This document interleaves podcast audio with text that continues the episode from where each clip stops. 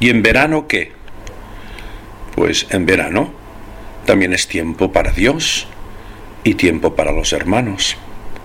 En verano tendremos más tiempo para rezar, orar, para leer un buen libro, la palabra de Dios, escuchar buena música y también dedicarnos más a la familia, a los amigos, porque tanto en verano como en invierno el tiempo es para Dios y para los hermanos.